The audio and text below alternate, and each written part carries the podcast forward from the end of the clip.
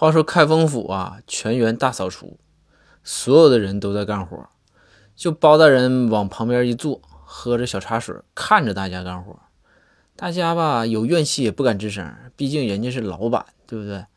这个时候，公孙先生一想，说不行，我得我得我这我我咽不下这口气。然后公孙就走到包大人面前，说：“大人呐，高啊！”举起大拇指啊，对着包大人说：“高啊！”包大人说：“怎么的呢？”